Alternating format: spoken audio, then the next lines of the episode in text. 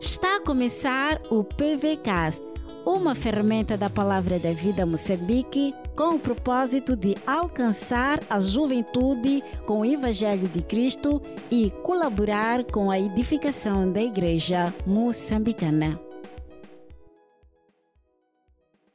Este ano eu tinha a esperança de começar a universidade.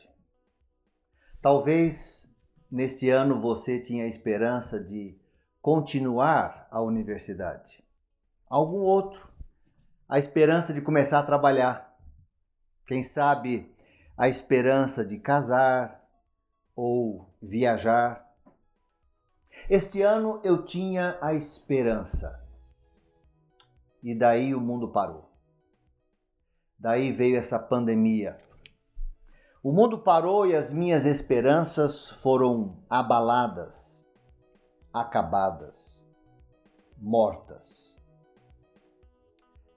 No mundo instável, inseguro como o nosso, como conseguir uma esperança que seja inabalável, que seja inacabável, imortal? Eu achei uma carta antiga, que foi escrita para pessoas como você e eu, que viviam em um momento cujos sonhos tinham sido interrompidos, pessoas que viviam numa grande instabilidade, numa situação de insegurança, pessoas que estavam sendo perseguidas e sem esperança. Esta carta foi escrita para mostrar que é possível conseguirmos uma esperança inabalável, permanente, viva. Abra sua Bíblia, e é importante você ter sua Bíblia do lado aí, ah, em 1 Pedro, a carta que Pedro escreveu. 1 Pedro, capítulo 1, nós vamos ler dos versículos 3 até o versículo 7. 1 Pedro 1, 3 a 7. Assim diz a palavra do Senhor. Bendito seja o Deus e Pai de nosso Senhor Jesus Cristo. Conforme a sua grande misericórdia, ele nos regenerou para uma esperança viva, inabalável, por meio da ressurreição de Jesus Cristo dentre os mortos para uma herança que jamais poderá perecer, macular-se ou perder o seu valor. Herança guardada nos céus para vocês que, mediante a fé, são protegidos pelo poder de Deus até chegar à salvação, prestes a ser revelada no último tempo. Nisso vocês exultam, ainda que agora por um pouco de tempo devam ser entristecidos por todo tipo de provação. Assim acontece para que fique comprovado que a fé que vocês têm, muito mais valiosa do que ouro que perece, mesmo que refinado pelo fogo, essa fé é genuína e resultará em louvor, glória e honra quando Jesus Cristo for revelado. O apóstolo Pedro escreve aos crentes da sua época, crentes estes que estavam desesperançados, espalhados por toda uma região, perseguidos por diversas razões, e o mundo deles era um mundo inseguro, um mundo com muitas dúvidas, um mundo sem esperança. Essa carta vai nos ajudar, esse trecho dessa carta vai nos ajudar a percebermos qual é a, a fonte, como eu posso conseguir, onde conseguir a esperança inabalável. A primeira coisa que me chama a atenção é que a regeneração é a base desta esperança inabalável. Observe como é que começa o versículo, o versículo 3, além de falar bendito seja Deus, lá no meio ele fala conforme a sua grande misericórdia, ele nos regenerou para uma esperança viva. A esperança que não acaba, que não passa, que não se abala, começa com o fato das pessoas terem sido regeneradas, terem nascido de novo. Apesar de termos nascido pecadores, de fazermos pecado, de não buscarmos a Deus, não é natural ao ser humano buscar a Deus. Ele, Deus, com seu grande amor, misericórdia e graça, nos deu uma nova vida em Cristo Jesus. Pela fé, pela fé nós reconhecemos a nossa situação, nós percebemos que Jesus morreu e pagou o nosso pecado, o, o nosso erro, e daí cremos, recebemos a salvação que está somente em Jesus. É uma rendição, é uma entrega, é dizer: Senhor, eu não consigo por mim mesmo. Eu estou completamente longe, morto espiritualmente. Eu preciso ser regenerado. Confio em Ti como meu único Salvador. Regeneração é a base para uma esperança. Porque quando regenerados, nós temos uma nova vida, uma nova forma de pensar, uma nova forma de agir, uma vida que vai além do visível, do palpável, da circunstância em que eu estou. É uma vida que o espiritual é mais importante que o material. É uma vida eterna que não passa, não é passageira.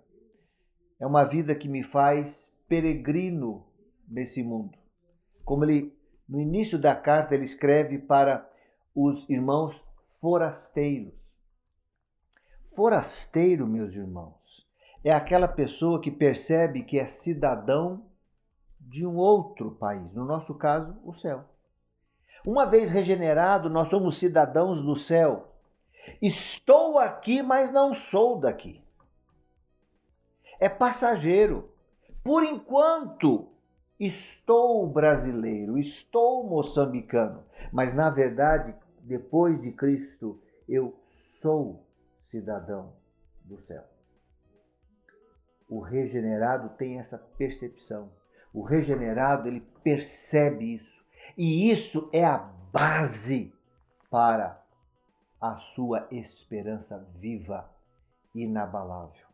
Uma pessoa que agora tem uma nova vida baseada na pessoa e obra de Jesus Cristo. Tem uma esperança inabalável. Ah, você já creu, já se entregou, já se rendeu?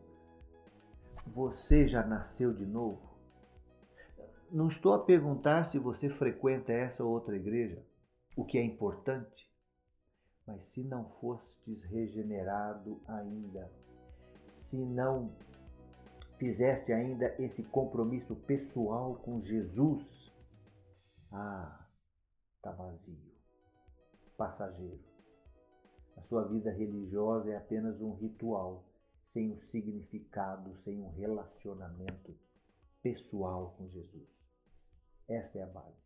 Mas o texto continua dizendo no versículo 3: Ele nos regenerou para uma esperança viva, inabalável.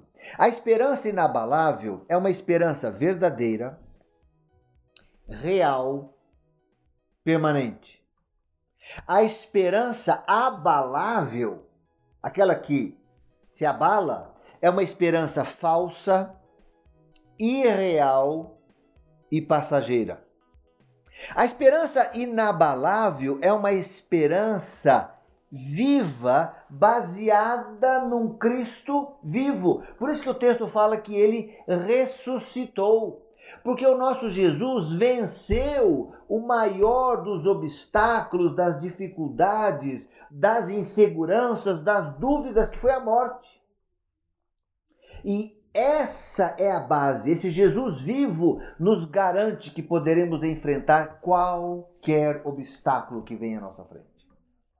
Agora, a esperança passageira, meu querido, ah, aquela esperança passageira é baseada na busca de prosperidade que passa, na busca de saúde que de uma hora para outra pode acabar, na busca de poder que hoje você tem e amanhã você não tem, na busca de coisas que são totalmente vazias, não permanentes, passageiras. O Senhor Jesus veio nos dar uma esperança que não se abala, que é viva. O texto também diz que ele nos regenerou não só para uma esperança viva, mas para uma herança inabalável. E aí ele usa três palavras para descrever o que, que nós temos em Cristo. E olha como isso nos dá uma, uma segurança. Ele fala assim: essa herança é indestrutível, ou seja, uma esperança que jamais poderá ser destruída. Essa herança que está guardada pelo Senhor Deus, ela é imaculada, sem mácula, sem mancha nenhum, totalmente pura. Não é uma, uma troca. Eu te dou isso. Não, não, não. Ela é, to, ela, ela, ela é limpa. Ela não tem segundos interesses essa herança é, e a esperança que nós temos em Cristo, ela é, e aqui é uma palavra difícil, imarcessível. Imarcessível significa ela não murcha, ela não perde o seu valor com o tempo. Queridos, dinheiro perde valor com o tempo, roupa perde valor com o tempo, equipamento perde valor com o tempo, a nossa saúde perde valor com o tempo. Ou você acha que eu sempre tive cabelo branco? Enrugado? Não, já fui. Já fui jovem. Faz tempo, mas eu já fui jovem. Mas perde. Tudo se esvai. Mas o que o Senhor Jesus tem para nós não murcha, não perde valor, não acaba. Nós vamos desfrutar de tudo isso quando, como diz a palavra de Deus, o Senhor voltar. Quando nos encontrarmos com o Senhor. Quando a nossa salvação vai se completar. Epa, mas eu já não estou salvo? A salvação do Senhor Jesus, ela é muito maior do que nós pensamos. Quando cremos em Jesus, quando somos regenerados, nós ganhamos algo muito maior do que imaginamos. Já fomos salvos da penalidade do pecado. Estamos a ser salvos do poder do pecado e um dia seremos salvos da presença do pecado. Quando o Senhor voltar ou quando nós formos encontrar com o Senhor, nós receberemos a totalidade da nossa salvação. Novos corpos, novos céus, novas terras, para sempre com o Senhor. Isso é inabalável. Isso nós temos somente em Cristo. Não tem pandemia, não tem doença, não tem problemas econômicos ou políticos que vão destruir esta herança, pois ela é inabalável. Na hora da dificuldade, na hora da pressão, do conflito, da insegurança, foque, concentre-se na nova vida que temos em Cristo, porque essa e só essa é inabalável. Então, qual é a base da nossa esperança? Fato de sermos regenerados e estarmos em Cristo Jesus. Daí eu pergunto: e qual é o meio que Deus usa para amadurecer, para fazer crescer essa nova vida. O versículo 6 e 7 nos diz que o meio que Deus usa é a provação. A provação é o meio. Diz o texto: ainda que agora, por um pouco de tempo, devam ser entristecidos por todo tipo de provação. Quando é que eu sei que algo é inabalável? Quando esse algo é testado. Quando esse algo recebe uma força para abalar e não se abala. Aí eu sei que é inabalável. Quando é que eu sei que eu tenho uma esperança, uma fé forte, genuína, inabalável? quando sou provado, quando sou pressionado para abalar e não abalo. É quando tentam abalar-me que eu vou verificar se eu tenho ou não tenho uma fé genuína. E é interessante porque o texto bíblico diz uh, no versículo 6 que, ainda que agora, por um pouco de tempo, devam ser entristecidos por todo tipo de provação. Devam ser. Por que, que eu devo ser entristecido? Porque a tempestade nas nossas vidas é necessária porque é a nossa reação no meio da dificuldade, no meio da tempestade, que vai nos fazer crescer, amadurecer ou não. Uma fruta, uma manga, ela só amadurece e fica doce, boa, pronta, com muito sol e muito vento. Às vezes bate o sol, bate o vento e várias delas caem, não servindo para nada. Mas aquelas que permanecem e reagem diante da dificuldade, da, do calor, da tempestade, essas saem desse processo maduras, prontas, completas, perfeitas. É necessário, querido, para nós, para nossa fé, é necessário. É na dificuldade que você vai crescer, que nós vamos desenvolver uma fé genuína, uma esperança inabalável. Então você então, então onde é que eu compro essa esperança? Lá naquela loja que se chama provação, tempestade dificuldade. Mas o texto bíblico ah, deixa bem claro que não é quando tudo vai bem que a nossa fé cresce. É quando tudo vai mal. Difícil. É no vale da sombra da morte que eu aprendo a não temer e percebo que Ele está comigo todos os dias até a consumação do céu. porque a alegria do regenerado acontece no meio da provação, porque a fonte da sua alegria não são as circunstâncias, mas o Senhor Jesus.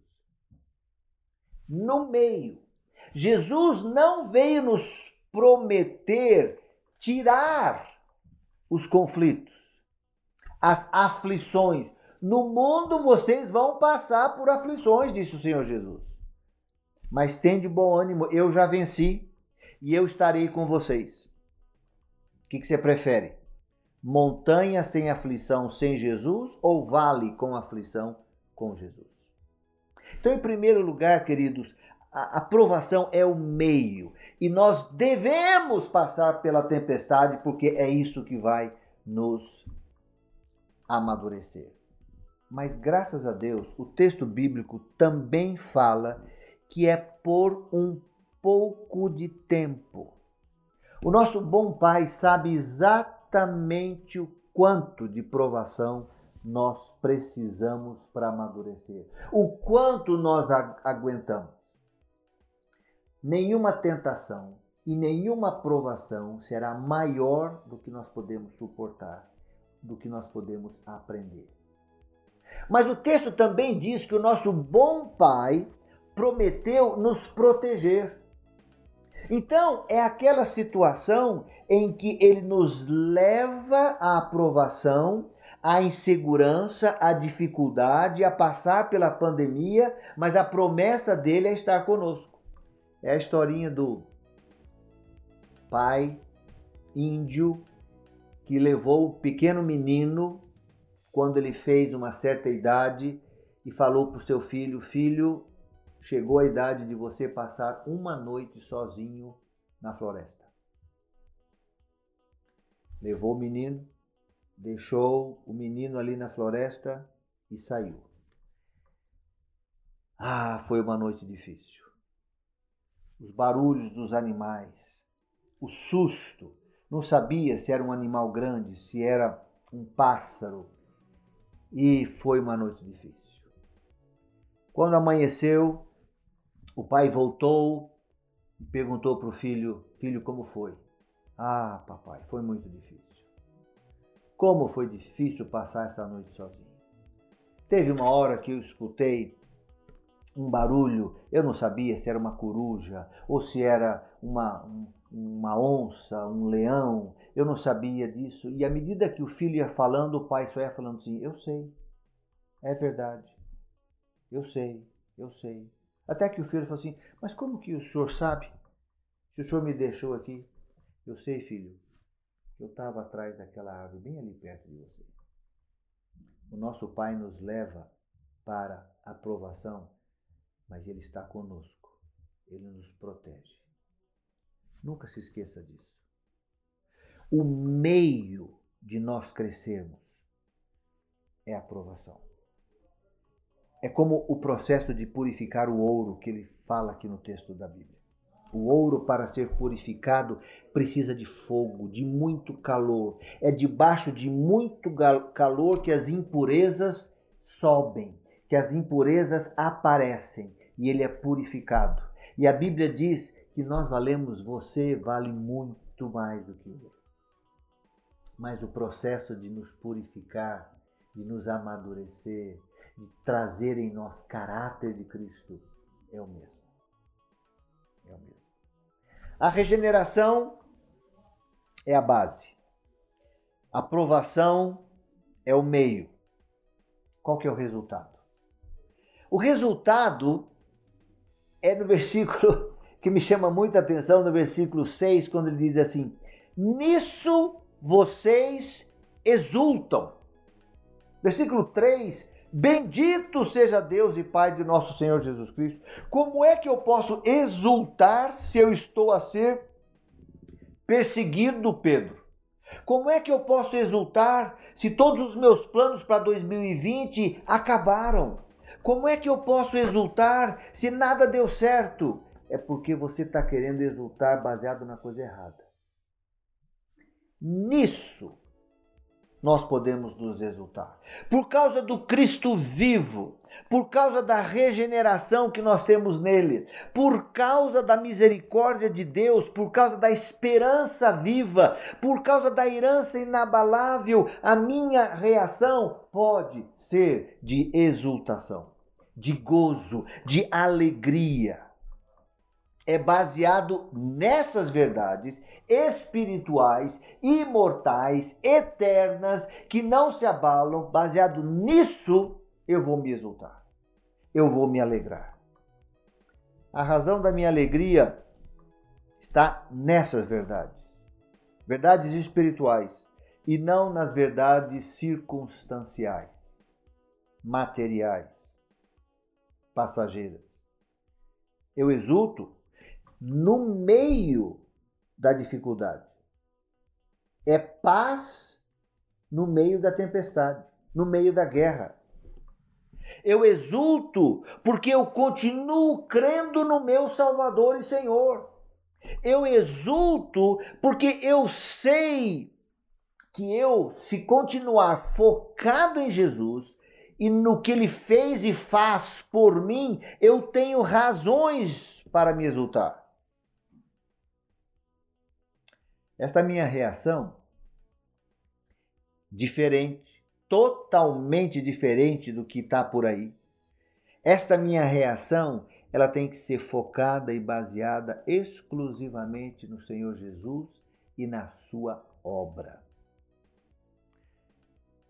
Mesmo no meio da tempestade da vida, eu sei que meu redentor vive.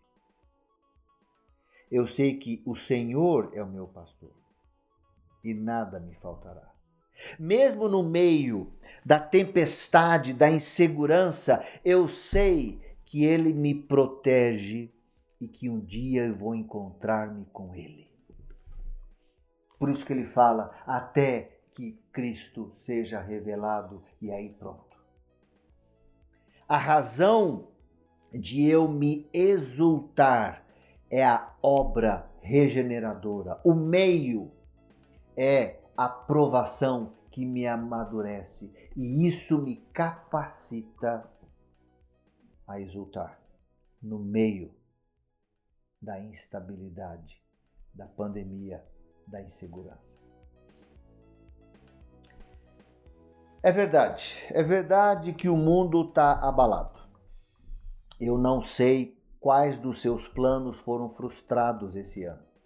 Eu não sei quão grande é a sua dificuldade, quão forte está a ser a tempestade, mas eu sei que, como regenerado, focado totalmente em Cristo, mesmo passando pela prova, você, eu, nós, podemos ter uma esperança inabalável. Eu gostaria agora de fazer três perguntas para você refletir e aplicar o que acabamos de ouvir na sua vida. Primeira pergunta: Neste momento, que tipo de dificuldades você vai que você está a viver? Quais as dificuldades que você está a viver? Segunda pergunta: Você já nasceu de novo? ou és um frequentador de igreja? As verdades espirituais mudam a sua reação, mesmo diante da dificuldade, ou elas são muito distantes? É só coisa de culto, de igreja, é, não afeta nada na sua vida prática. E a última pergunta: cite para o seu pequeno grupo uma verdade que você aprendeu com esse estudo bíblico. Que Deus nos abençoe e nos ajude a aproveitarmos desta situação que estamos a viver para experimentarmos uma esperança inabalável.